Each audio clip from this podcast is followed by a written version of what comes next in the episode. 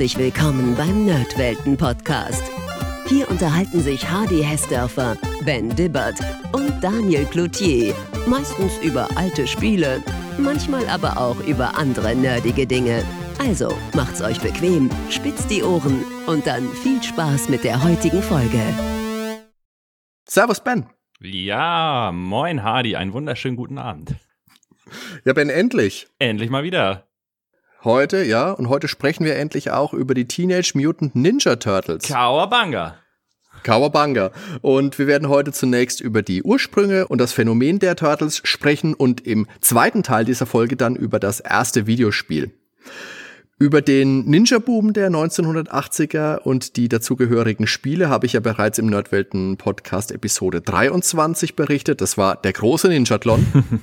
und äh, damals habe ich ja schon betont, dass die Turtles irgendwann mal mindestens eine eigene Episode bekommen. Da kommen wir nicht hin. Und eben, und du hast mir ja auch immer wieder in den Ohren gelegen. Und jetzt sind wir also soweit und auch schon mittendrin. Ja. Wir sprechen erstmal ein bisschen über die Hintergründe, über die Entstehungsgeschichte der kampfkunstkundigen Amphibien und beschäftigen uns dann mit dem ersten Turtles-Videospiel für NES, diverse andere Systeme, da kommen wir dann dazu. Ich werde euch da in die Episodenbeschreibung den Zeitpunkt festlegen, wann es mit dem Videospiel losgeht, falls ihr da direkt hinspringen möchtet. Gut, dann wollen wir mal. Die, wie sind die Turtles eigentlich entstanden? Ja. Erfunden und gezeichnet wurden sie von Kevin Eastman und Peter Laird. Kevin Eastman war Hummerkoch, aber er hatte sehr viel übrig für Comics, also er liebte sie. Traf auf Peter Laird. Ja, beide waren große Fans der Marvel-Legende Jack Kirby. Ähm, der ist bekannt unter anderem für Hulk, Fantastischen Vier, Iron Man, X-Men, also alles ganz große Comic-Helden. Ja, alles was Rang und Namen Alles was Rang und Namen hat, auf jeden Fall, ja. Mann, der hat sich doch bestimmt auch schon eine goldene Nase verdient, der Typ. Hat er, klar. Ja, gemeinsam gründeten die beiden die Mirage Studios, eigentlich ihr Wohnzimmer. Erfolge blieben da zunächst aus. Dann kritzelte Eastman eine Schildkröte mit Nunchakus. Daraus wurde eine ganze Gruppe. Ja, die Story kennt man ja. Mhm. Ähm, und der Name Teenage Mutant Ninja Turtles kam dazu. In Europa übrigens Hero Turtles statt Ninja Turtles, weil das Wort Ninja von den Briten als brutal äh, angesehen wurde und somit nicht für Kinder geeignet war. Totaler Schwachsinn eigentlich, aber wir waren damals alle im Ninja-Fieber und ja, wir wussten natürlich auch alle als Kinder, dass die Turtles Ninjas sind. Gut, also die Briten sind schuld. Die spinnen die Briten, hat schon äh, Asterix immer gesagt, ne? Das ist übrigens auch der Grund, warum Michelangelo in der Cartoonserie in Europa die Nunchakus weggenommen worden sind. Echt? Weil das, das ja, ja. finde ich krass. Äh, Habe ich nie, nie gemerkt. Wenn du dir das Intro der Serie anschaust, ja. dann wird bei uns das Turtles-Logo äh, eingeblendet vor einem im Schatten stehenden Michelangelo. Oh. Und das verdeckt okay. die in der US-Version zu sehenden Nunchakus. Ich finde das auch absolut bekloppt. Schwerter, Schlagstöcke und Wurfsterne sind okay. Nunchakus sind dann aber zu gefährlich. Das empfand ich damals schon als sehr willkürlich und auch total inkonsequent. So nach dem Motto, irgendwas müssen wir halt einfach zensieren. Ja, aber ich muss sagen, die haben die Zukunft vorausgesehen. Die wussten nämlich, was kommt, weil irgendwann. Äh, das waren noch die Simpsons. Nee, die auch. Die kannten das deutsche Waffengesetz anscheinend. Oder das deutsche Waffengesetz wurde anhand der Turtles ausgelegt. Es sind nämlich jetzt offiziell seit mehreren Jahren schon, also so irgendwann kurz nach der 2000-Wende muss das gewesen sein, sind Nunchakus in Deutschland nicht mehr erlaubt, egal in welcher Form, selbst Soft-Nunchakus, weil du könntest ja jemanden erwürgen damit. Hm. Äh, selbst wenn die einen automatischen, äh, automatischen Mechanismus haben, dass bei zu viel Druck, dass die sich lösen würden. Komplett verboten. Und äh, ja gut, das wussten sie nicht. Äh, jede Art von Shuriken ist auch verboten. Wurfmesser wiederum ja. sind erlaubt. Also es ist absurd. Bis zu einer gewissen Klingenlänge, Klingenlänge ist das, glaube ich, irgendwas, gell? Ja, aber das ist ja eh so ein Ding. Ich meine, theoretisch kann ich auch mit meiner Fahrradkette jemanden erwürgen, wenn ich das wollte. Ist einfach aber, so ja, bescheuert, weil. Ja, es, da brauchen wir nicht diskutieren. Ja, aber da haben sie das, die Zukunft vorausgesehen. Der Comic erschien ab 1984. Die Story ganz grob. Vier Schildkröten kommen mit einer radioaktiven Substanz in Kontakt, wie es halt so gern ist in Comic-Geschichten.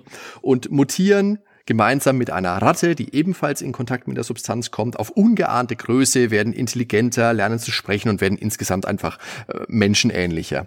Da die Ratte, die später als Meister Splinter bekannt ist, zumindest in den Comics, dem Kampfkunstmeister Hamato Yoshi gehörte. Das ist später ja auch abgewandelt worden. Mhm. Da ist die Ratte Hamato Yoshi. In dem Comics ursprünglich war es so, dass es die Ratte von Hamato Yoshi war. Die war vorher auch schon sehr clever, hat seine Katas nachgemacht, also seine Kampfkunststudien äh, nachgeahmt. Und sie kann dann die Jungs in der uralten Kunst des Ninjitsu unterrichten. Äh, Splinter findet auch ein Buch über bedeutende Künstler der Renaissance und gibt den Schildkröten so ihre Namen. Leonardo, Michelangelo, Donatello und Raphael. Sie leben in der Kanalisation unter New York, wo sie gern Fernsehen und Pizza mampfen und bekämpfen im Schutze der Nacht das Böse. Ihr Erzfeind ist der böse Schredder, der gemeinsam mit seinen fiesen Ninjas, dem Foot Clan, Verbrechen begeht. Später kommt dann auch noch der Alien-Hirnschlingel Krang dazu, der sich in einem humanoiden Roboter fortbewegt. Da war die Technik damals noch nicht so weit, dass sie die in Realfilm mit reinbringen konnten. Ja, ich glaube, das wäre aber auch verstörend gewesen. Da kommen wir später noch kurz dazu, so ein Realfilm, wenn du so ein ja. Hirn, so ein wabbelndes, ja, na gut. Unterstützung bekommen die Turtles von Nachrichtenreporterin April O'Neil und Eishockey-Fan Casey Jones. Übrigens, weil ich eben etwas zu Splinter gesagt habe, im Spiel, auf das wir gleich zu sprechen kommen, ist Splinter selbst der zur Ratte mutierte Kampfkunstmeister und nicht sein Haustier und verwandelt sich am Schluss wieder in einen Menschen zurück. Jo. Kommen wir nochmal äh, zum Comic. Die Erstauflage war auf jeden Fall ein richtiger Hit, ähm, schnell ausverkauft. Der mhm. freiberufliche Agent Mark Friedman wollte die Lizenz aus der, äh, an die Spielzeugindustrie verkaufen und ein ganzes Franchise da eben darauf ausbauen. Ja. Bedingung der Künstler war, sie wollten auf jeden Fall volle Kontrolle und es kam dann auch letztendlich zum Deal. Hm. Friedman wandte sich nach vielen Absagen unter anderem von LGN und Mattel an Playmates Toys. Die waren auf jeden Fall interessiert. Ja, Playmate Toys war ein großer Puppenproduzent aus Hongkong, dessen Chef Thomas mhm. Chan auf dem US-Markt äh, sich drängen wollte. Und ja, er wollte da halt mit den großen Spielzeugschlachtschiffen Hasbro und Co. konkurrieren. Hatte bereits erste Erfolge und ja, wollte unbedingt ein neues Produkt und da kamen die Turtles just in time. Genau. Problem war, der Comic war eben recht düster gehalten und ja, auch recht brutal nicht gerade kinderfreundlich, also musste in entsprechende Stellen dann bearbeitet werden, damit es kinderzimmertauglich wird. Im Comic stirbt Shredder im ersten Teil durch eine Explosion. Also zumindest augenscheinlich, weil in Comics ist der Tod ja selten endgültig, besonders wenn du irgendwo runterfällst und keiner deine Leiche sieht. Stimmt, und selbst wenn es eine Leiche gab, dann gibt es irgendwie eine gen geschaffene Wiedergeburt oder was auch immer. Eine Lazarusgrube. Ja, es. Comic-Helden sterben selten. selten. Aber bei den Spielsachen wurde er eben der Hauptgegner, zusammen mit seinen Handlangern Bebop und Rocksteady. Ganz cool eigentlich, wie man da so ein bisschen Musik quasi, äh, so ein bisschen wie bei Mega Man, ne? Dass da die ja, Musik mit genau. reingebracht wird. Bebop ist eine Art der Jazz übrigens für, ja, Musikliebhaber. Mhm. Bran braucht natürlich auch eine gute Hintergrundgeschichte, die bei Kids äh, eben auch für ordentlich Umsatz sorgt. Also musste man äh, für die Kinder eben ein Cartoon schaffen. Das hat bei den Masters of the Universe ja auch wunderbar funktioniert. Unbedingt, ja. ähm, Comic hatten noch alle Turtles übrigens die gleiche Maskenfarbe, also rot. Alle rot. Mhm. Ja, in der Zeichentrickserie ist es ja so, wie wir wissen, dass es unterschiedliche Farben sind, in den Spielen eben auch, nämlich blau, lila, rot und orange. Und die Anfangsbuchstaben des Namens äh, wurden jeweils auf die Gürtelschnalle gepresst. In, ja. Ja, und die Turtles haben eben auch unterschiedliche Charakterzüge. Übrigens ganz cool, äh, im amerikanischen Intro, da äh, brüllt der eine ja, war das, wer ist der Party-Dude? Sag mal, äh, Leonardo? Michelangelo. Michelangelo, Michelangelo. Genau, also, ich bin gerade vorhin mal reingezogen. Dann ist der Sprecher ja quasi, der singt, Michelangelo ist a Party-Dude. Und dann hörst du im Hintergrund nur Party! So von Michelangelo. total geil. Musst du dir mal reinziehen, Alter. Aber mäßig. Weil der eine das auch extra nochmal im Kommentar geschrieben hat bei YouTube. So, Party. ja. Ja, der Start war trotzdem ein bisschen holprig und am Horizont sah man schon das Ende der Fahnenstange, bevor sie überhaupt richtig losgegangen ist. Bis Designer Mark Taylor an Bord kam. Der hatte schon mit Masters of the Universe große Erfolge gefeiert vorher. Ja. Und bearbeitete die vorhandenen Entwürfe von ja, Grund auf neu. Von ihm stammen unter anderem Bieber Rocksteady und der Party Wagon. Die fetzige Intro-Musik der Serie stammt übrigens von Jack Lorre, den kennt man unter anderem von The Big Bang Theory und Two and a Half Men. Im Deutschen wurde diese selbstverständlich von Frank Zander gesungen. Und das hat für mich auch ganz besonders zum Charme der Serie beigetragen. Auch wenn er den Song eher spricht als singt. Von Rappen möchte ich jetzt auch nicht sprechen. Aber das macht es ja aus, ne? Diese ja, das macht ganz viel aus. Das wird heute Stimme. aber auch viel kritisiert. Wer kritisiert denn sowas? Bitte. Ich finde es auch, wie gesagt. Niemand kritisiert kultig. das. Positiv kritisiert man das, ja. Kritik kann ja auch positiv sein. kann sie, sollte sie. Konstruktiv zumindest. Ja. Am 28.12.1987 war die Erstausstrahlung des Cartoons. Mhm. Insgesamt gab es dann zehn Staffeln und 193 Episoden. Erstmal waren nur fünf Folgen bestellt geworden. Toys R Us haben 6000 Spielzeuge bestellt. Mhm. Im Juni 88 wurde dann geliefert und schnell wurden 50.000 Stück nachbestellt. Die Nachfrage war einfach riesig und der Hype war geboren. Bei uns lief die Serie übrigens ab Juli 1990 bei RTL. Ja. In der Folge kam dann auch ein Realfilm von Golden Harvest Pictures unter Mitwirken von Jim Henson, den kennt man unter anderem von den Muppets ja. in die Kinos. Das war im März 1990 und war auch ein Mega-Erfolg. Das finde ich übrigens sehr interessant. Ähm, Sorry, dass ich da, ich da jetzt unterbreche, wegen, nee, wegen, wegen gut, Golden gut, Harvest. Ja. Weil die haben ja sonst eigentlich fast nur Eastern oder sogar ausschließlich nur Eastern-Filme gemacht, eben, äh, mit Jackie Chan und Co. Und dann kommt da plötzlich, äh, ja, die Turtles, weil das eben auch Kampfsport war wahrscheinlich und ist mir jetzt erst bewusst geworden, also, dass der von Golden Harvest ist, weil die kenne ich sonst halt nur für ihre Eastern-Filme. Mhm. Und die haben ja auch eine lange Geschichte, die haben ja angefangen mit, Oh, die haben ja auch Bruce, Bruce Lee-Filme gemacht. Mhm. Enter the Dragon ist von denen. Äh, genau, und Millionen Filme, wie gesagt, die ganzen Jackie Chan-Filme, äh, Police Story müsste da gewesen sein, ja, genau. Police Story 2 und 3 zumindest, solche Dinger. Ja, das und ist ich schon. Ich finde, da ist äh, Turtles irgendwie so, eine, so ein Ausnahmefilm, weil der ja komplett aus Amerika ist, ne? Aber gut, aber es, ja, man, man kann schon ähm, vielleicht sich das so zusammenreimen, dass man sich da einfach an die Experten wenden wollte, ja. wenn man so einen Kampf, Kampfkunstfilm macht. Und man kann ja auch sagen, der erste Turtles, wie gesagt, der hat 13,5 Millionen Budget mhm. gehabt, hat aber über 200 Millionen Dollar eingespielt. Der ist auch viel näher an diesen düsteren Comics als an der Serie, also als an der Cartoon-Serie. Düster dran. Ich vielleicht, erinnere, ja. Ja? Ich erinnere jetzt nur mal an die Müllpresse ganz am Schluss. Okay, ja, aber jetzt muss man natürlich den Einwurf einbringen. Die deutsche Version, ist dir das bewusst, wie die das ja, synchronisiert ja. haben, weil es sind. Na klar. Ja, für die, die es nicht wissen und den Film vielleicht noch nicht gesehen haben, die haben, dazu müsste man eigentlich die Show Bitte lächeln kennen von RTL damals, äh, wo halt Pannen gezeigt wurden, wie irgendjemand auf die Fresse fällt und man danach darüber schreit, also so private Aufnahmen. Und da wurden dann immer so. Das nennt sich heute Epic Fail auf YouTube. Genau, und da wurden dann so ganz lustige Video, äh, so Soundclips eingefügt. Oder so eine Soundeffekte halt. So Retortenlacher, ja, ja. Ja, und diese Soundeffekte, ich weiß nicht, wie, die klingen, als wenn die aus einem Cartoon sind. Also so ganz albern. Und die haben sie halt, um den Film zu entschärfen, in der deutschen Version im Realfilm reingebracht. Sobald jemand auf die Mütze mhm. kriegt, das klingt auch nicht wie diese typischen Street Fighter Effekte, sondern das sind wirklich ganz alberne ja, ja, das stimmt, Soundeffekte. Ja. Und das ist mir als Erwachsener doch relativ negativ aufgestoßen. und ich habe dann ganz schnell, glaube ich, auf die englische Tonspur übergeswitcht.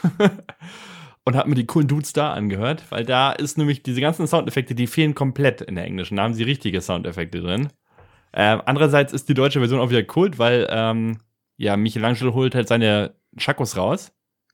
Die Ninja-Kampfwürste Ninja? Ninja-Kampfwürste, genau. Das ist aber ein Teil 2. Das ist nicht Teil 1. Ah, okay. Ich glaube, bei Teil 2 äh, war es aber auch so, da haben sie auf diese albernen Soundeffekte verzichtet. Ich bin mir aber nicht ganz sicher. Aber ich meine ja. Aber das, die muss man auf jeden Fall erwähnen, wenn man über die Filme spricht, über die deutsche Synchro. Das stimmt. Also auf jeden Fall kann man sagen, es war ein voller Erfolg, weil 100 Millionen Spielzeuge in diesem Jahr verkauft worden sind.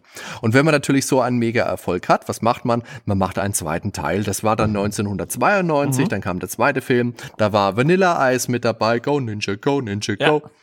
Der war bereits deutlich weniger erfolgreich, hat bei 25 Millionen Budget, also knapp das Doppelte, mhm.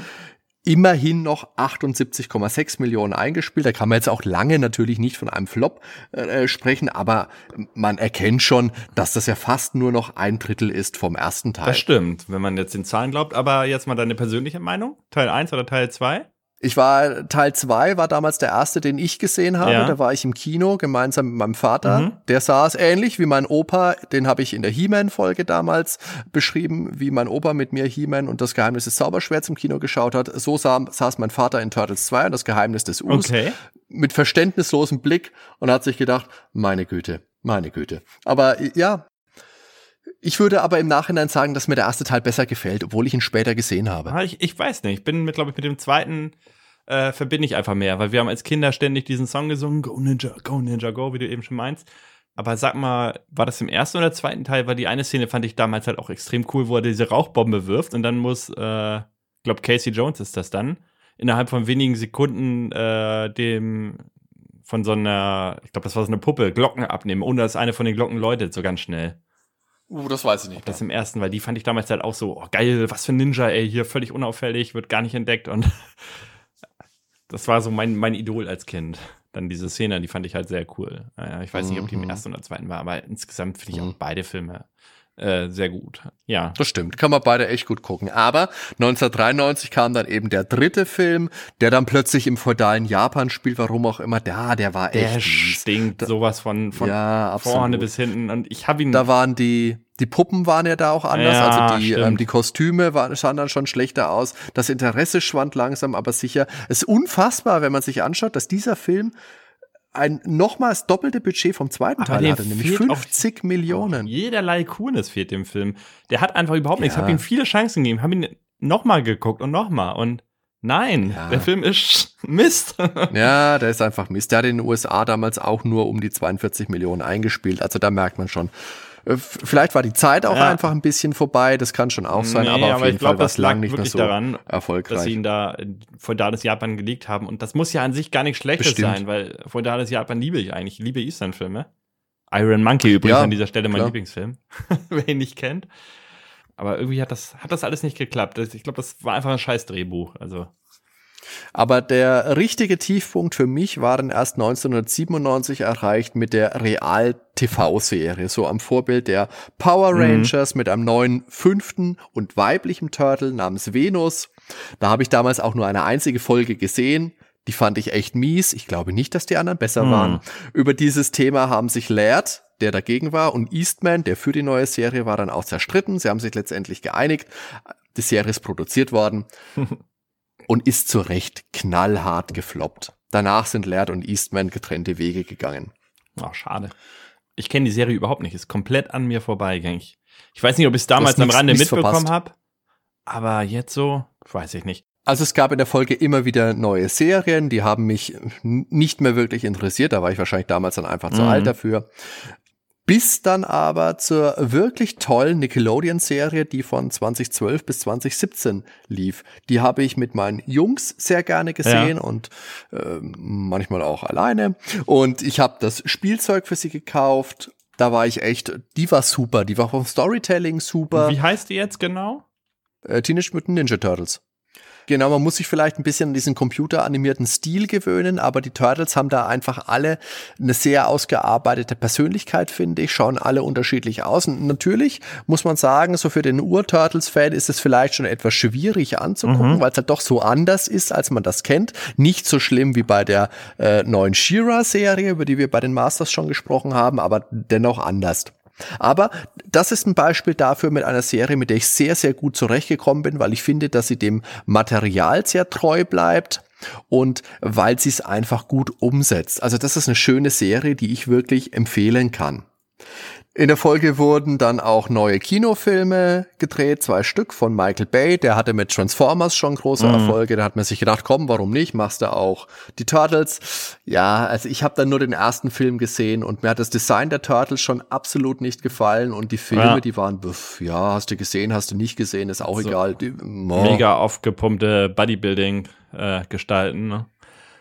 Nee, also wie gesagt, das hat mich, hat mich absolut nicht tangiert. Genauso wie die neueste Serie, die ist jetzt von 2018, heißt Rise of the Teenage Mutant Ninja Turtles und da mag ich den Stil absolut nicht. Aber da kann ich jetzt auch wieder sagen, ähnlich wie bei der Netflix She-Ra Serie kann ich mir da eingestehen, dass man da eher meine Kinder als Fans gewinnen will, als mich bei der Stange halten zu wollen. Aber ich find's dennoch toll, dass die Turtles nach so langer Zeit überhaupt immer noch da sind.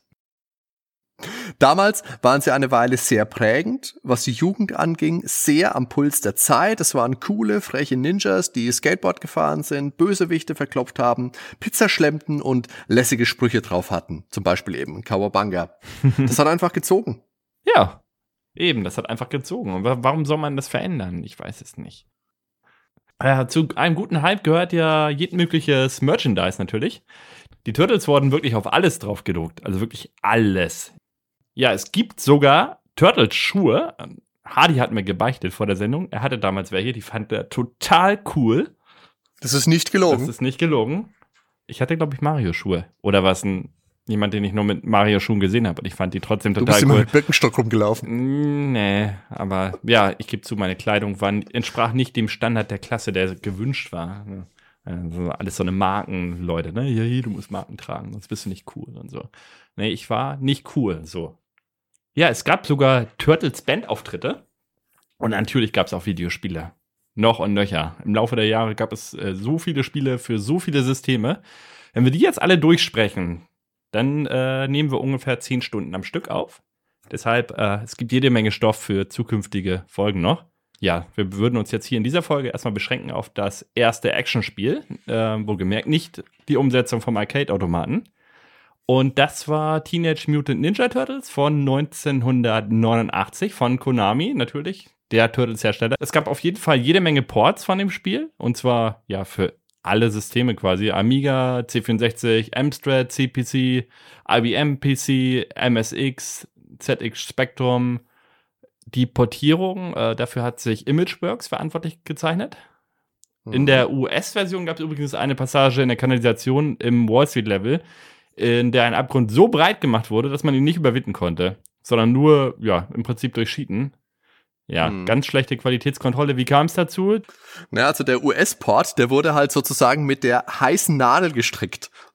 das wollte ich schon immer mal sagen, weil man das Weihnachtsgeschäft mitnehmen wollte und Konami schon das nächste Turtle-Spiel in den Startlöchern hatte. Diese Version habe ich damals nicht mitbekommen, aber ich wäre sicherlich verzweifelt. Ganz schlimmer Schnitzer, finde ich, geht gar ja, nicht. Ja, nee, sowas, äh, das ist ja, äh, wie sagt man, Gamebreaker, sagt man dazu heute, ne? Ja, ja, Ganz genau. klar. Und ja, gab kein Patch damals haben die Leute halt Pech gehabt. Nee, ja gut, auch, nee. auf PC hätte man patchen können. Dann haben die wahrscheinlich die Patch-Diskette an alle geschickt per Post. Die Hälfte der Pakete kam dann nicht an. Die haben Pech gehabt. ja, was das auch gekostet hat, ist ja immens. Oder hätte, hätte. Ich habe seinerzeit auf den C64 gespielt, da gab es dieses Problem auf jeden Fall nicht.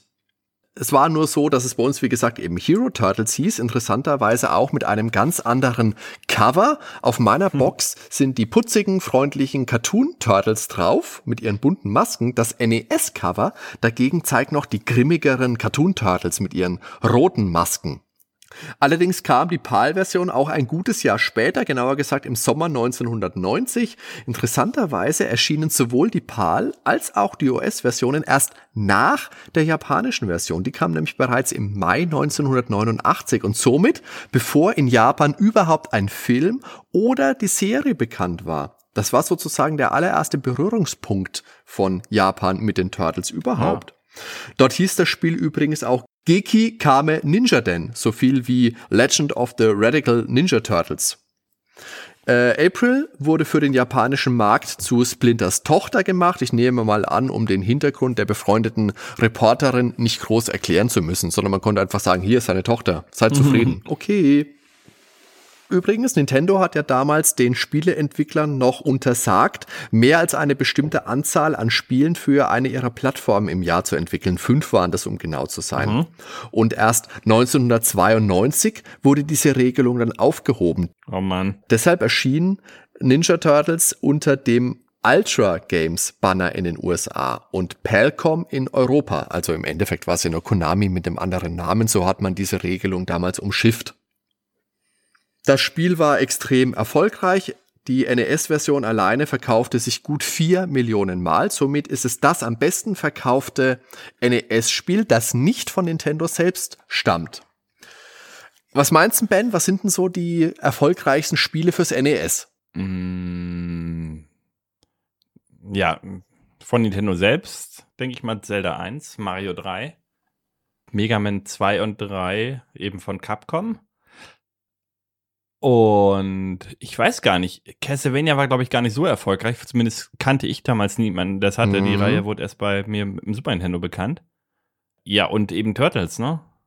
Also, Teenage Mutant Ninja Turtles von Konami ist auf Platz 11 mhm. mit 4 Millionen verkauften Einheiten. Ach, Tetris habe ich und vergessen. Alle, Tetris ist drin, ja. hast du recht, aber alle 10 Plätze vor Turtles ja. sind alles Nintendo-Spiele. Ja, ja. Aber dafür waren jede Nintendo-Konsole ja immer äh, bekannt. Nintendo bringt selber ja, die geilsten klar. Titel raus, also. Kann man ja. sagen, kann man sagen. Aber da ist es umso erstaunlicher, dass Turtles dann auf Platz 10 ist. Vorher mhm. Super Mario Brothers natürlich auf 1 mit über 40 Millionen Verkäufen. Dann Duck Hunt, Super Mario Brothers 3, Super Mario 2. Dann kommt, na gut, war halt auch im Bundle. Ja, war aber cool, damals war halt auch im Bundle. der Pistole. Ich hab's ja auch gezockt. Ja. Und der erste Capcom-Titel, der dann kommt, das ist erst viel später. Vorher kommt dann noch Top Gun von Konami oh. auf der 29. Und das erste Capcom-Spiel ist, du darfst raten, was ist es? Mega Man, aber ich weiß nicht, ob zwei oder drei. Ich gebe dir einen Tipp. Uh. DuckTales. Genau. Echt? 36 mal, DuckTales mit Das sind die meistverkauften Titel und die Mega Man-Titel kommen dahinter? Mega Man 2 kommt auf der 41. Alter, und dann dieses grottige Top Gun. Was? Ja, ist davor. Oh. Ist halt auch ein Lizenzspiel. Oh. Aber ja, ist nicht. Ja, übrigens ja. an dieser Stelle, guckt euch mal, ich muss mal fremd verlinken quasi, aber ist ja ein ganz anderes Genre. Guckt euch mal den Angry Video Game Nerd an. Der hat zwei gute Folgen gemacht. Einmal zu Top Gun und einmal zum Turtle-Spiel, was wir hier auch gerade besprechen. Ja. Und die sind ja. beide sehr, sehr sehenswert. Also Angry Video Game Nerd sowieso genial, aber das sind zwei der Top-Folgen. Das ist interessant, dass du das jetzt sagst, weil die haben jetzt gestern, ich meine, mein Skript ist ja schon lange fertig, okay. bis wir das mal aufnehmen können, aber gestern haben sie eine Folge nochmal auf dieses Video bezogen, also nochmal zum Turtle-Spiel, wo sie es ein bisschen relativieren und sagen, der schlechte Ruf, den dieses Spiel hat, dazu kommen wir später auch noch, geht vornehmlich auf unser Video zurück und das wollten wir eigentlich so gar nicht, weil eigentlich finden wir, dass Turtles ein gutes Spiel ist. Aber jetzt lass uns mal ja. weitermachen. Ich habe damals, wie gesagt, die C64-Version besessen mhm. und im Original, ich habe es ja auch hier, hab da was vorbereitet, die Packungsrückseite nämlich, der hat mir damals für viele Fragezeichen gesorgt und die möchte ich jetzt einfach mal kurz vorlesen. Zum einen interessant, da sind ganz schöne Bilder hinten drauf, steht aber dabei Screenshots von der Amiga-Version. Fühle ich mich schon mal betrogen als C64-Besitzer. Also hört ja. zu. Teenage Mutant Hero Turtles, Heroes in a Half Shelf. Die Teenage Mutant Hero Turtles, unterwegs, um die schöne April O'Neil zu befreien, befreien mit N, also E-I-N, ohne E davor, die inzwischen von Shredder, einem noch gefährlicheren Bösewicht, als ein ganzes Heer wütender Bruce Lees entführt wurde. Damit sie erfolgreich sind, musst, M-U-S-T, du die Rolle jeder der Schildkröten übernehmen, natürlich nur eine auf einmal, wobei du dich durch sechs New York Stadtviertel begibst. New York Stadtviertel, jawohl. Die von den Ninjitsu Warriors W-A-R-R-I-E-R-S, den Nachfolgern des tödlichen Foot Clans patrouilliert werden. Das sind die Nachfolger von denen. Äh, so steht's zumindest hier. Unterwegs gerätst du in Abwasserkanäle voller Mauser, total verseuchte Flüsse und herabgekommene Straßen, beherrscht von den terroristischen Bebop- und Rocksteady-Banden. Un ohne de. Um diese unmenschlichen Gefahren zu überwältigen, musst du dein Reptiliengehirn anstrengen und die Strategien ausarbeiten, womit du die geheimen Wasserwege finden kannst. Pass auf, damit du während deiner Mission auch deine Schildkrötenidentität regelmäßig änderst und die Stärke der Schildkröte jeweils auf deiner sich stets ändernden Feinde einstellst. so, hol dir jetzt einen Nunchakus und mach dich bereit, das Schildpad eines anderen zu übernehmen. Schildpad? Das Schildpad. Okay. Denn in diesem bis auf den Tod Abenteuer verfügst du über jeden möglichen Sprung, Schlagstoß und Wurf, bis du Schredder Kopf an Kopf begegnest und ihn entweder zu Brei schlägst oder er aus dir eine gute Schildkrötensuppe kocht. Und ich habe immer den Eindruck gehabt, also einen Google-Übersetzer gab es damals ja noch nicht, aber dass da jemand einfach ein Wörterbuch sich nebenhin gelegt hat und einfach aus dem Englischen eins zu eins ins Deutsche übersetzt hat. Weil da ist teilweise echt ein ziemlicher Schmarrn mit dabei. Nein. Und auch ganz schön, ganz schön krasse Fehler. Ja, das wird wahrscheinlich so sein, Hardy, auf jeden Fall. Ja. Äh, und bei der C64-Version lag damals auch eine Anleitung bei mit einer Liste an Kopierschutzcodes und die sind auf diesem ganz, ganz schlimmen roten Papier gedruckt, wodurch zwar das Kopieren erschwert werden sollte, aber im Endeffekt hast du die auch fast überhaupt nicht lesen können. Das sind eins, zwei, drei, vier Seiten und die Außenseite haben noch so ein Riffelmuster. Also da habe ich teilweise echt gar nichts erkannt. Heute bin ich ja wie gesagt alt, da kann ich noch viel schlechter lesen als früher. Aber das war schon echt schwierig. Oh man. Und da lasst uns auch noch mal geschwind hineinhören, weil da klingt auch einiges echt richtig holprig. Spielanleitung ist es übertitelt. Das anfängliche Ziel ist die Befreiung des blonden Mädchens April. Das Endziel ist aber die Schlacht durch New Yorks Straßen und Kanäle bis Technodrome, das Haus des bösartigen Schre Schredders und seines das Haus des bösartigen Shredders und seines LTGs erobert ist. LTGs wird sowas wie Lieutenant General oder so Ja. heißen. Ah, Das ist auch super. Oh am Ende jedes, am Ende jedes Levels, außer Level 2, befindet sich leider ein Karate-Boss. Karate-Boss. Das sind wahrscheinlich auch diese Lee-Verschnitte. Der ungeduldig darauf wartet, dich in Schildkrötensuppe zu verwandeln. Das ist auch Hey, herrlich. ja. ich bin der Karate-Boss. Du kommst nicht vorbei. Oh nein, oh nein, der Karate-Boss. Genau, weil hier haben wir dann auch noch die Bildschirme genauer beschrieben. Mhm. Also im Endeffekt, ein gezeichneter Bildschirm mit einer Legende, was was bedeutet. Und da hast du hier den Todesverachtungsbildschirm.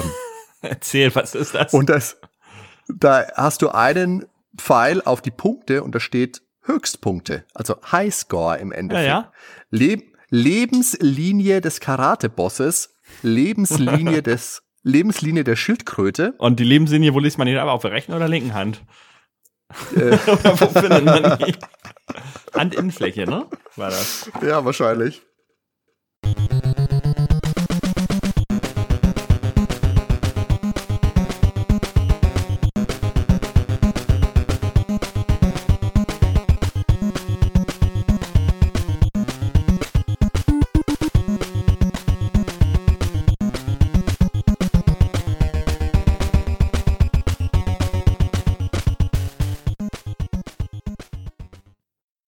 Das erste Turtles-Spiel ist übrigens ein reines Singleplayer-Spiel gewesen.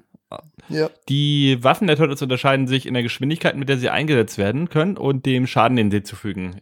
Die Perspektiven ne, waren im Mhm. Prinzip ähnlich wie bei Zelda 2. Also man hatte einmal so eine Draufsicht, also so eine Mhm. verkleinerte Vogelperspektive, auf der man auch kämpfen konnte.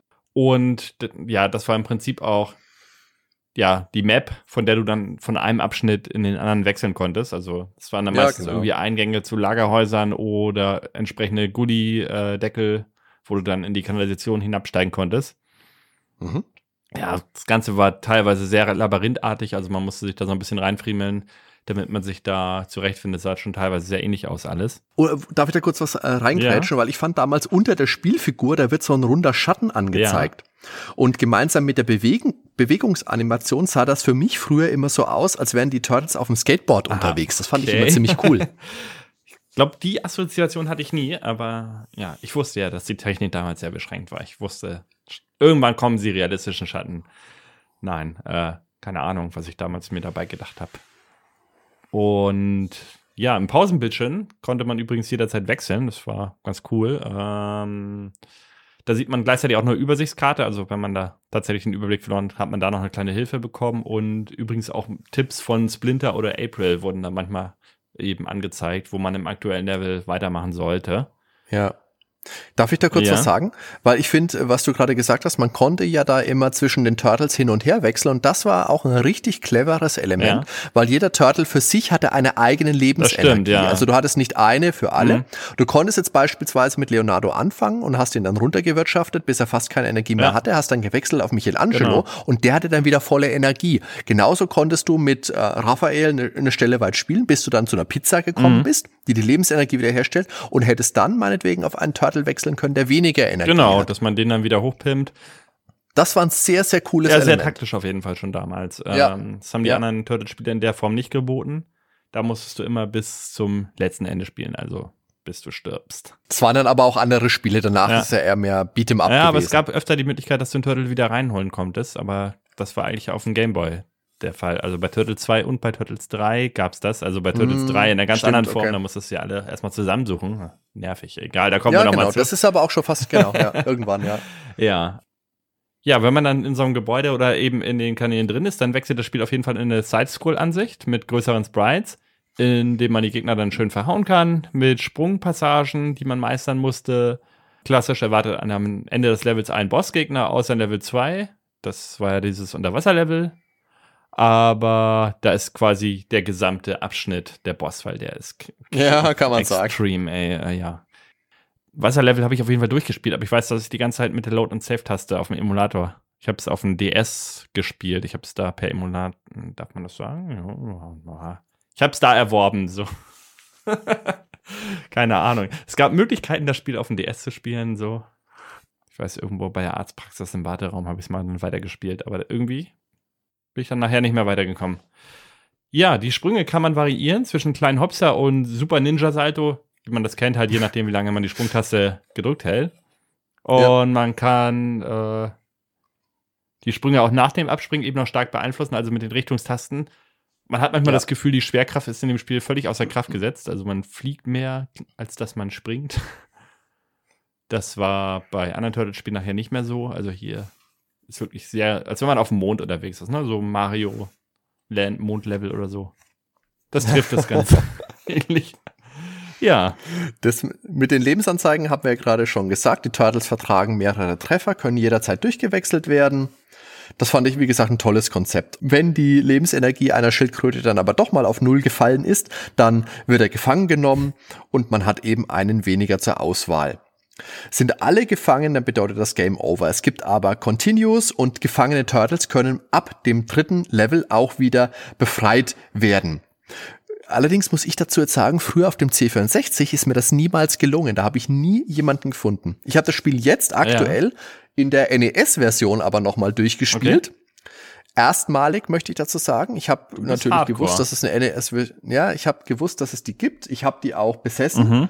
Äh, jetzt hier auf meinem NES, aber ich, ich habe die im Endeffekt nie gespielt. Ich habe mal reingespielt, habe gedacht, ja, Turtles, da, da, da, spielst den ersten Abschnitt bis, mhm. äh, bis Bebop oder wohin und dann ist auch wieder gut. Jetzt erste Mal wirklich angegangen und ja, und plötzlich komme ich dann im dritten Level an diese eine Stelle, wo ich dann wieder eine Schildkröte retten kann. Und mir gedacht habe, äh, das gab's bei mir am C64 nicht. Da kann ich mich nicht dran erinnern, dass da wirklich an dieser Stelle genau einer steht. Das kann jetzt natürlich sein, dass es äh, daran liegt, dass ich da, dass mich meine Erinnerung da täuscht und ich da eben doch nie war. Ja.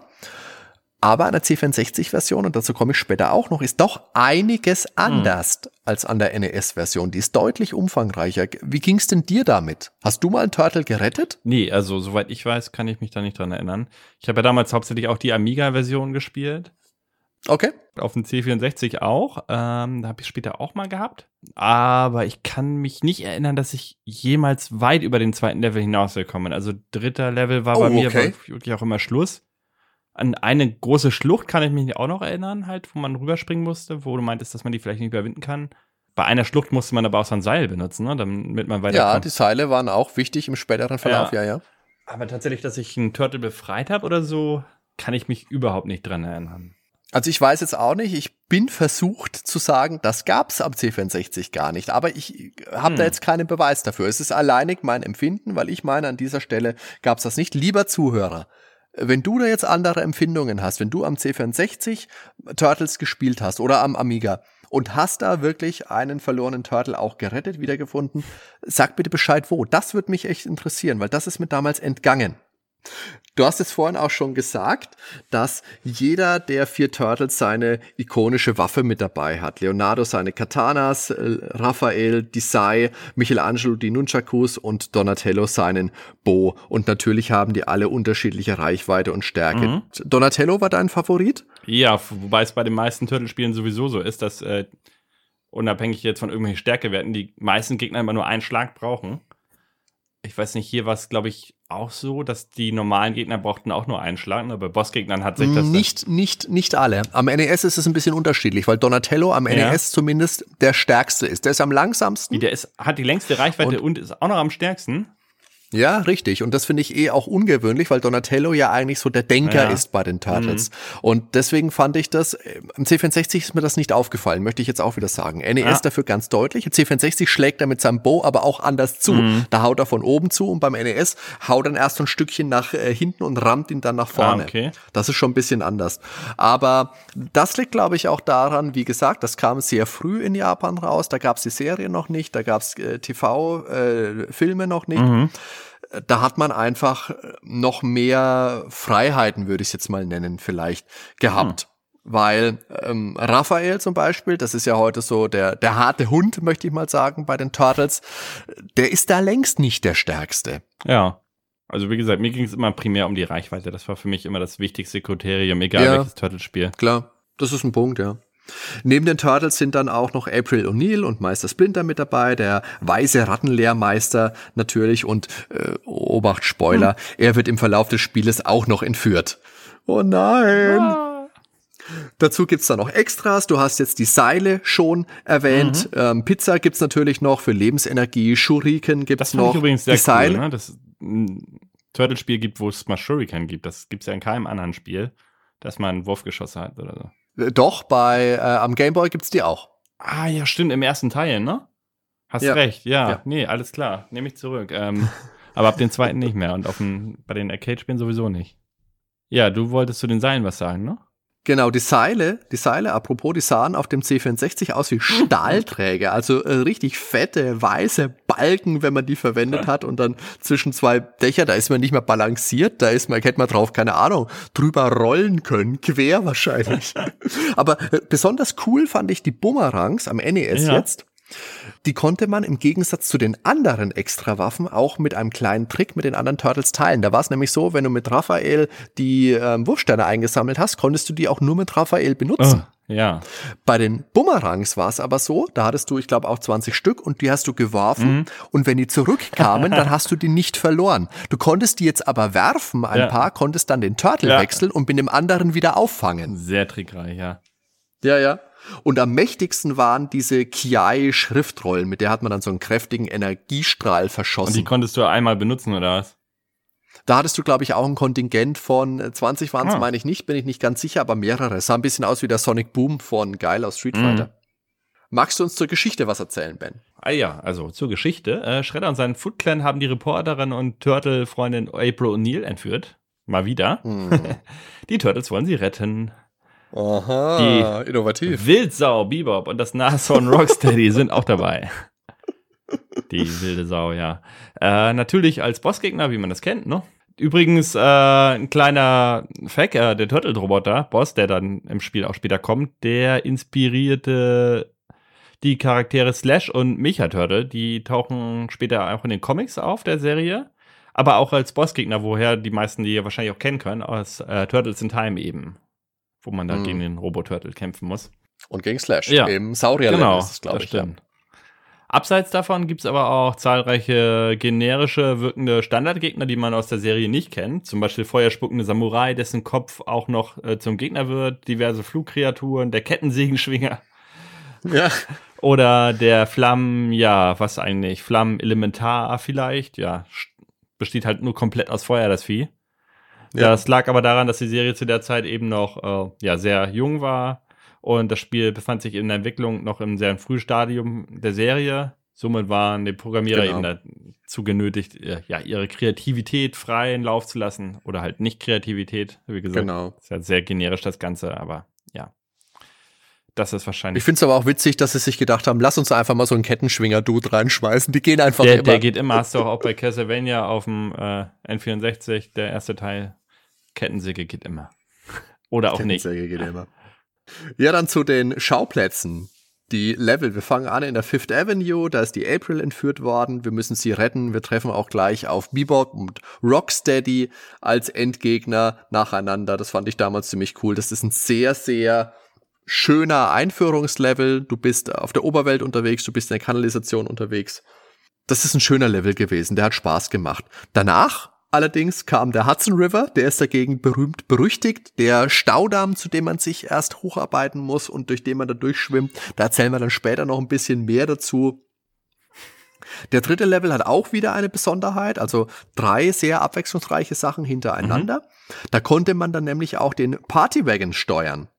Und auch ganz witzig, mit dem konnte man die Fußsoldaten, die da rumgewuselt sind auf der, Über auf der Oberwelt, auch einfach überfahren. Ja, normal. Das war ziemlich brachial. Aber äh, ja, hey, es, es, es waren ja nur Roboter. Bei Command Conquer. O oder? Ja, genau. Danach ging es noch an den JFK Airport, in die South Bronx und zum Schluss ins Technodrome mhm. zum Final Showdown.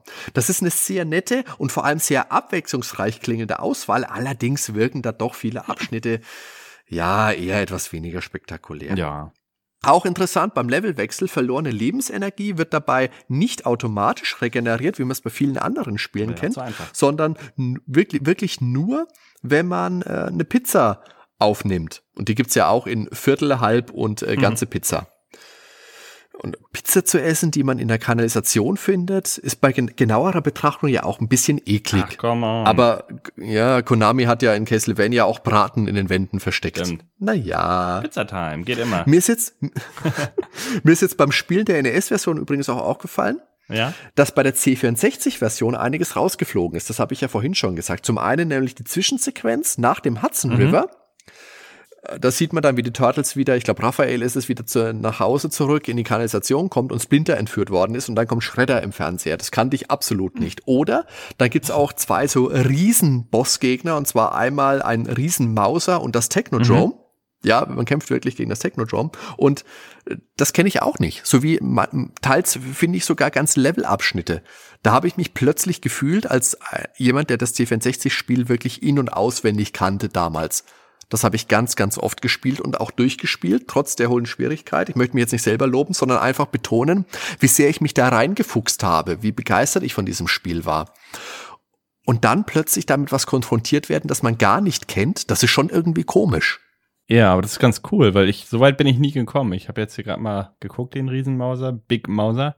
Das sieht schon, schon ganz nett aus. Ist natürlich jetzt nicht animiert, ne? Also, ich, ich habe mich gerade gefragt, wie haben sie das mit den riesen, riesen Sprites damals so hinbekommen? Ist das ja, nur der Kopf animiert, aber es wirkt halt wie ein Riesenboss, ne? Äh, ja. Ist schon nice gemacht. Man musste natürlich sagen, das Spiel hat durchaus seine Schwächen. Die Hüpfpassagen, die sind in allen Versionen und ich fand damals gerade auf dem C64 äußerst schwierig zu meistern, äh, weil die Steuerung durchaus etwas schwammig ist. Das geht schon ab und an mal einfach daneben und es geht einfach nicht geschmeidig von der Hand. Und sowas ist in jedem Spiel frustig. In einem Titel mit Schwerpunkt auf solchen Passagen ist es aber noch eine Schippe unverzeihlicher. Äh, gibt es überhaupt eine Steigung von unverzeihlich? ja, egal. Hin und wieder gibt es einfach nervige Stellen. Zum Beispiel gibt es im zweiten Level am Staudamm noch vor dem, vor dem, vor der Schwimmpassage einen Level, äh, einen Abschnitt. Da beginnt man auf einer Ebene direkt unter dem Ausgang und muss sich dann erstmal außenrum seinen Weg bis nach oben bahnen, also bis man quasi auf der Ebene über dem Eingang ist. Und direkt davor muss man noch, ist noch ein Abgrund, über den man einen Sprung machen muss. Und dem, der ist wirklich saudumm zu timen, weil direkt drüber ist die Decke. Ah. Das bedeutet, du musst genau dort abspringen, wo, es der, wo der Programmierer es von dir will. Sonst fällst du runter ah. und du musst den ganzen Abschnitt nochmal machen. Und da bin ich jetzt nicht einmal, sondern siebenmal runtergefallen, als ich das letzte Woche nochmal gespielt habe. Und das ist für mich einfach dummes Leveldesign wenn ich, wenn ich einen Spieler mit einer Sprungpassage künstlich aufhalte. Ah. Und solche Passagen kommen in diesem Spiel einfach öfters vor. Das nervt, ja. Wir haben jetzt schon mal angeteasert, der Hudson River Level, der ist natürlich insgesamt berühmt berüchtigt, weil man da unter Zeitdruck von, ich glaube, zwei Minuten 20 Sekunden sind's, acht Bomben entschärfen muss und es nahezu unmöglich ist. Ich glaube, das nahezu nehme ich weg. Es ist unmöglich, ohne Schaden an allen Hindernissen vorbeizuschwimmen. Jetzt gibt's wahrscheinlich wieder äh, Hörer, die das viel besser können als ich, aber ich habe es damals nicht geschafft, ich habe es heute nicht geschafft. Hm, ich auch nicht. Da gibt's, da gibt's Elektroschranken, sich drehende Hindernisse und auch die Pflanzenwelt Umfeld wirkt sich schädlich auf Turtles aus, inklusive Instant Death Pflanzenfallen. Das ist äußerst frustig, das ist super nervig. Früher bin ich da auf dem C64 recht gut durchgekommen. Ja. Jetzt auf dem, N auf dem NES habe ich wirklich echt geflucht. Aber hier fand ich, ich fand die Stelle hier jetzt auch etwas träger, als ich sie vom C64 in Erinnerung habe. Ja, ich glaube auch auf dem Amiga war die, glaube ich, auch einfacher. Also NES-Version ist da schon echt hardcore, was das angeht. Also das hat auf dem NES auf jeden Fall seinen Ruf zu den allerschwersten zu gehören. Man kennt ja den Begriff NES Hard, der ist geprägt durch Spiele wie Ninja Gaiden, Castlevania, Mega Man, ähnliche Kaliber. Aber hier finde ich es einfach, ist es einfach oft unfair. Ja. Ich weiß nicht, wie siehst du denn das? Wie war denn das auf dem Amiga damals? Ich kann mich nicht erinnern, dass es so frustig war wie jetzt auf dem NES. Also ich habe es ja auf dem NES, mhm. wie gesagt, nochmal gespielt und ich fand, wie soll man das machen? Ich verstehe das nicht. Also ich denke mal, jeder, der NES besessen hat damals, wird an diesem Damm gescheitert sein. Also, oder man muss mega pro sein. Also ich finde es viel zu schwer. Viel zu schwer. Äh, Mega Man. Also ich bin jetzt. Hattest du immer deine Möglichkeiten, du konntest eine Gitanks sammeln und so. ja.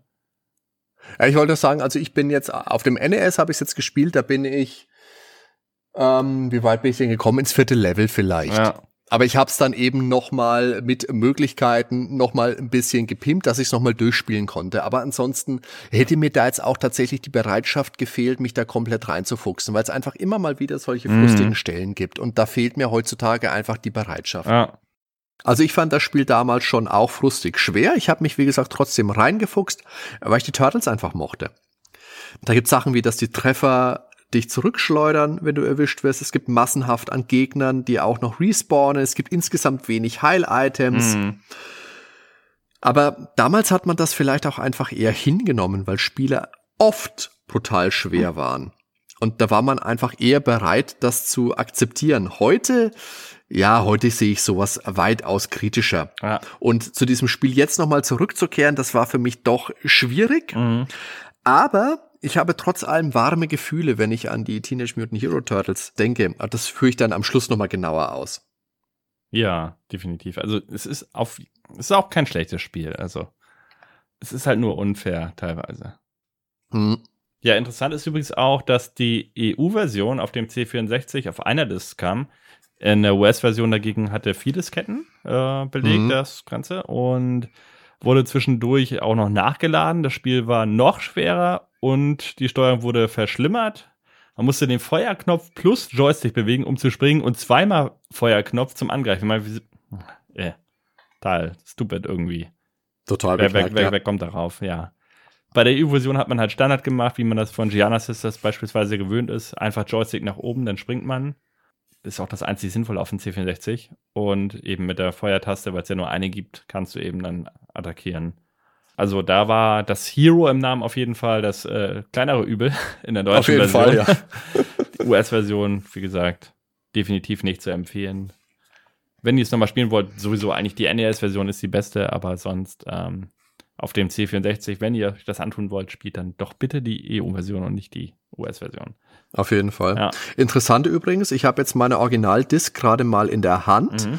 und da steht eben der Titel Teenage Mutant Hero Turtles. Links davon ist Leonardo zu sehen und drunter steht Disc und dann war da hundertprozentig eine Zahl zu lesen und diese Zahl ist mit dem Edding übermalt worden. Also es kann schon gut sein, dass die da einfach die Kleber genommen haben von den US-Discs und haben die einfach für die EU-Version auch verwendet. Witzig. Okay. Grafisch fand ich das Spiel damals echt ansehlich, sowohl in der Übersicht als auch in der Seitansicht. Mhm. Auf dem C64 hat übrigens wohl die Farbpalette ein bisschen die Grätsche gemacht. Dort ist Leonardos Maske nämlich schwarz statt blau. Das fand ich aber irgendwie cool damals. Allerdings muss ich sagen, das habe ich jetzt auch schon ein paar Mal erwähnt, die deutlich hübschere NES-Version, die kannte ich damals einfach nicht. Die macht schon echt ja. viel, viel mehr her. Es gibt durchaus schönere NES-Titel, da brauchen wir nicht reden. Aber ich finde, Turtles macht auf Nintendos Heimkonsole einen ordentlichen Eindruck. Zumindest grafisch. Ja, also da muss ich das jetzt nicht verstecken, dafür, das fürs Alter, ähm, sag mal so, es sieht grafisch besser aus als der erste Teil von Mario, was würde ich jetzt fast behaupten. Zumindest was die Sprites angeht oder so. Ja, ah, Mario ist ja Bros. Auch. 1 ist cool, da kann man nichts rankommen lassen, egal ja. wie man es dreht und wendet. Also optisch stimme ich dazu, spielerisch ist Super Mario Bros. 1 schon um Welten besser. Auf jeden Fall, ja. Weil einfach fair auch. Man kann es meistern. Ja. Jetzt kommen wir auf jeden Fall nochmal zu meinem Lieblingsthema von dem Spiel, die Musik. Weil die hat es echt in sich. Und zwar das Intro-Stück hat auf jeden Fall Ähnlichkeit mit dem Queen-Stück. Und zwar Stone Cold Crazy. Müsst ihr euch mal anhören, mal vergleichen. Ah, du meinst, du meinst dieses Riff am Anfang? Ja, ja. Also, ja. ja. Ich denke mal, da haben sie ihre Inspiration her. Also äh, Queen können wir hier nicht einspielen, aber das Intro von Turtles, das können wir hier einspielen. Genau. Machen wir jetzt mal.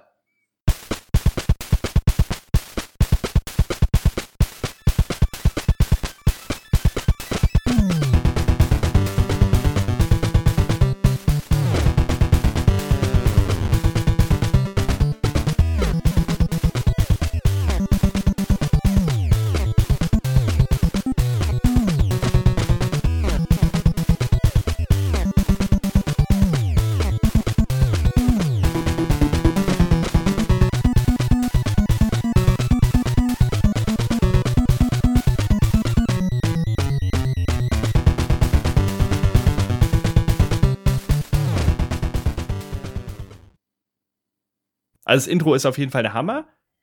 Kommt nicht ganz an die Cartoonserie ran, aber gerade die hat man jetzt halt auch schon in jedem Turtle-Spiel noch und nöcher rauf und runter gehört. Und da finde ich es auf jeden Fall eine willkommene Abwechslung, dass man sich mal für ein ganz anderes Stück entschieden hat. Ja, und echt gut. Aber auch sonst, äh, ja, so die Oberwelt, dim, dim, dim, dim, dim, dim, dim, dim, dim, dim, das sind so Ohrwürmer, die äh, gehen eigentlich mehr aus dem Kopf, ne, Hardy? Ja, absolut. Das ist tatsächlich eins, wenn ich auf der Arbeit unterwegs bin. Ich bin ja eh einer, der gerne vor sich hin pfeift und summt und das kommt mir immer wieder unter, dass ich durch die Gegend laufe und plötzlich pfeife ich das Oberweltthema aus Turtles. Ja. T total unvermittelt. Ist bei mir aber auch so. Da gibt's nur ein anderes Lied, äh, und zwar das Spiel Trass vom C64, das ist ungefähr genauso oft. Wenn es nicht eins von den Klassikern ist, die man sowieso immer öfter ja. im Kopf hat.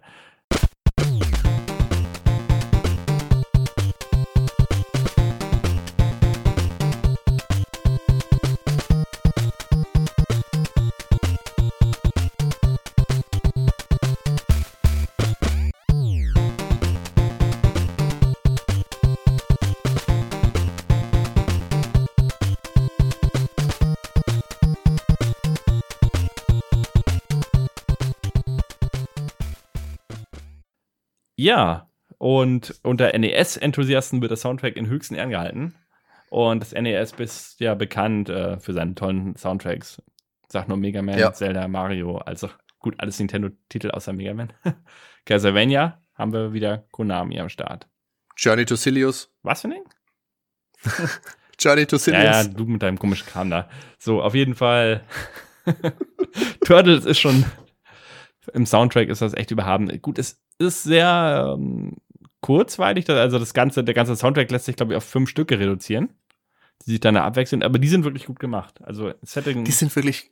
Ja. Und ich finde, das ist wirklich so der einzige Punkt an dem Spiel, wo wirklich so die Qualität von Konami richtig raussticht. Ja weil die haben sonst immer großartige Spiele gemacht. Es mhm. war durch die Bank alles richtig, richtig toll. Und Turtles, finde ich, fällt da vom reinen Spiel schon ein bisschen ab. Ja. Ich möchte später dann noch ein bisschen äh, relativieren, nicht, sondern von einer anderen Perspektive nochmal zeigen. Aber ja. lass uns jetzt doch erstmal auf die damaligen Pressestimmen eingehen.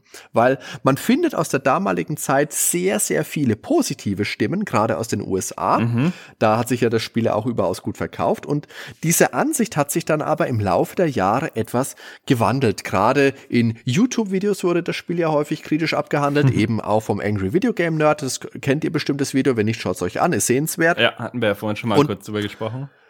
Bei uns aber waren damals schon viele Stimmen sehr verhalten und heute mit etwas Abstand sehe ich das Spiel auch kritisch. Dazu kommen wir dann gleich. Jetzt schlagen wir zunächst mal ein paar zeitgenössische Computer- und Videospielmagazine auf. Und du beginnst mit? Ich beginne mit äh, Kawabanga, nein, ähm, den 64er-Test. Also geht's hier klar um die C64-Version. Und zwar geht's um die Ausgabe 691. Ich würde mal sagen, der Text ist ja nicht allzu lang. Ich lese einfach mal den ganzen Test vor. Hat man sowas schon mal gehört? Mutierte Kampfschildkröten kommen aus der Kanalisation und kämpfen gegen das Unrecht. Die, ge die gepanzerten Reptilien mit den klangvollen Namen Teenage Mutant Hero Turtles schlagen sich durch den kriminellen Dschungel von New York und jagen den Bösewicht Shredder. Dieses äußerst gefährliche Individuum hat sich mit Horden angriffslustiger Kämpfer umgeben, die den vier Schildkröten beim Kampf alles abverlangen. Durch sechs New Yorker Stadtteile geht die Jagd der Ninja Turtles, um dann endlich ihrem Widersacher gegenüberzustehen und die schöne April O'Neil zu befreien. Sag mal, das ist doch fast eins zu eins der Text von der Packung, die ich vorhin vorgelesen habe. Klingt jetzt gar nicht so negativ eigentlich, aber äh, kommen wir nachher zur Wertung, gucken wir mal.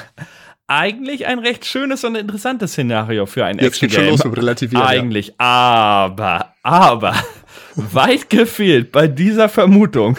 Die sympathischen kleinen Mutanten werden mehr oder minder zu einer Suppeneinlage verarbeitet. Nur mit Fingerspitzengefühl kann man die Pizza-Ninjas ohne größere Verluste an ihr Ziel bringen, denn die Steuerung ist ungenau und das ganze, und das ganze Spiel stellt sich eher als schwer spielbar heraus. Die Farbzusammenstellung und die grafische Gestaltung der Level lassen ahnen, dass die Grafiker in der Produktionszeit einige schlechte Tage gehabt haben müssen. Die eigentlich recht nett animierten und detailgetreu dargestellten Schildkrötenhelden sind das einzige Highlight der Grafik. Die Musik ist passend, nervt aber mit zunehmender Spieldauer. Wobei ich da sagen muss, die NES, äh, die C64-Version hat schon ganz nette Musik. Ähm, aber ich würde jedes Mal das NES-Stück vorziehen, auch wegen den Drums, die da noch so ein bisschen mehr mit drin sind. Also auf dem C64, ähm, der Soundchip ist zu mehr möglich. Sie haben es nicht optimal umgesetzt. Mm, okay. Aber es hat schon seinen eigenen Stil. Also gerade die C64-Instrumente kommen wieder ganz gut durch. Aber gerade auch das Intro gefällt mir auf dem NES dann doch noch einen Ticken besser. Auf das Speichern von Spielständen wie in der Anleitung beschrieben muss der Spieler verzichten. Ja, schön, dass das in der Anleitung steht. Äh, schade, dass bei der Konzeptionierung und Produktion so wenig Wert auf ordentliche Gestaltung gelegt wurde. Denn aus der Story rund um die lustigen Burschen in der halben Schale hätte man durchaus mehr herausholen können. So, das Ganze äh, mündet dann letztendlich in einer Wertung von 6 von 10 Punkten. Okay. 60% Spiel ist jetzt gar nicht mal so übel. Ja. Äh, Schwierigkeitsgrad hoch. Ja. Spielidee, äh, Mittel, Grafikmittel, Soundmittel, alles so im Mittelbereich. Also, ja. Ich finde aber die Bewertung, also geschrieben hat das ja Jörn Erik Burkhardt, genau. 6 von 10 ist durchaus angemessen, finde ich. Vielleicht, vielleicht sogar ein bisschen 4,5 von 10 erwartet, wenn ich jetzt so den Text lese. ja. Denke ich auch fast ein bisschen hoch, äh, wenn man den Text liest. Bis auf den ersten Absatz, wo er noch abging. ja. Ja, ein bisschen kritischer war das Ganze in der Powerplay 391. Das sind auch die Heimcomputer-Versionen getestet worden für MS-DOS, Atari ST, Amiga und C64. Und geschrieben hat's der Volker Weiz. Und er hat auch, äh, ein kurzer Text ist es insgesamt nur. Und ich, ich sage jetzt einfach mal sein Fazit. Er gibt das typische Powerplay, na ja, mit hängenden Mundwinkeln schaut er uns an und man sagt, man sollte dem Tierschutzbund einen Tipp geben. Was Imageworks mit den putzigen Heldenkröten anstellt, grenzt schon an Tierquälerei. Die getesteten Versionen können weder technisch noch spielerisch überzeugen.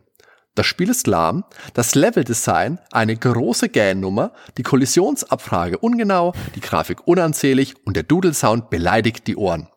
Besonders der Unterwasserteil hätte eine extra Levelgurke verdient. Das ist ja super. Die Taucheinlage ist so dynamisch wie ein toter Esel. Da wollte wohl jemand ganz schnell das ganz große Geld mit den Turtles machen. So sieht das Spiel auch aus. Und es gibt für alle Versionen durch die Bank 36 Prozent. Okay, ja, das ist jetzt echt kritisch. Hat er die NES-Version auch mit drin gehabt, ne?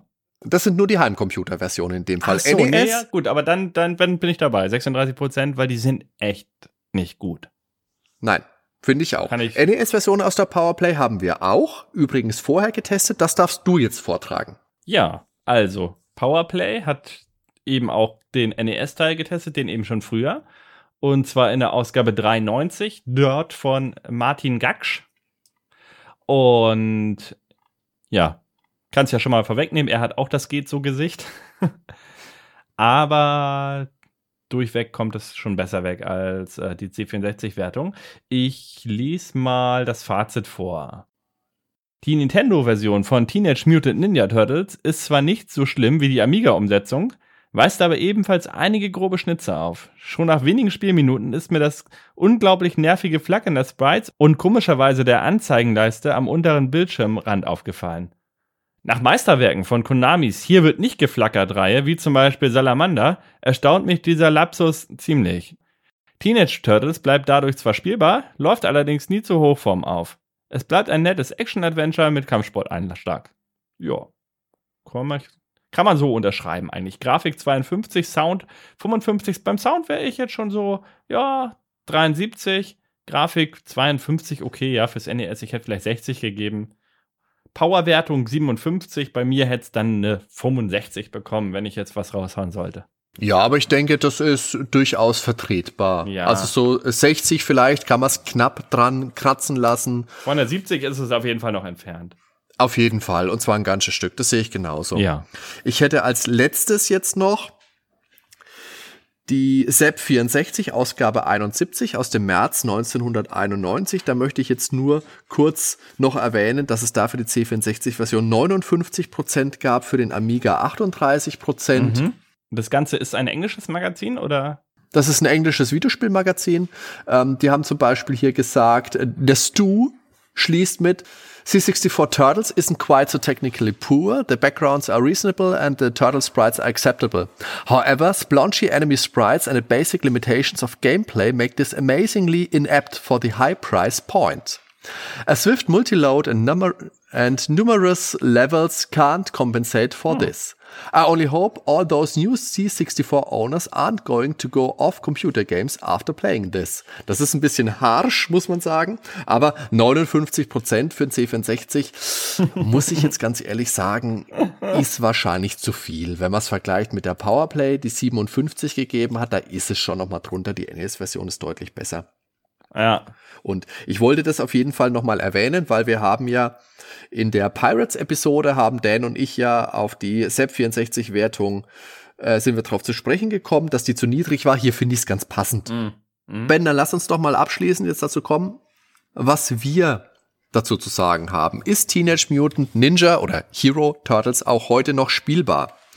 Also, es war damals schon eher durchschnittlich. Es war sehr schwer mit Grenzüberschreitungen an die Unfairness. Es ist bestimmt ganz weit davon mhm. entfernt, ein Klassiker zu sein. Und ich selbst habe es damals zu Geburtstag oder zu Weihnachten habe ich es mir gewünscht und bekommen. Das weiß ich nicht mehr so genau. Das liegt bei mir eh recht nah beieinander, weil ich Fan war. Wie gesagt, wollte ich es haben.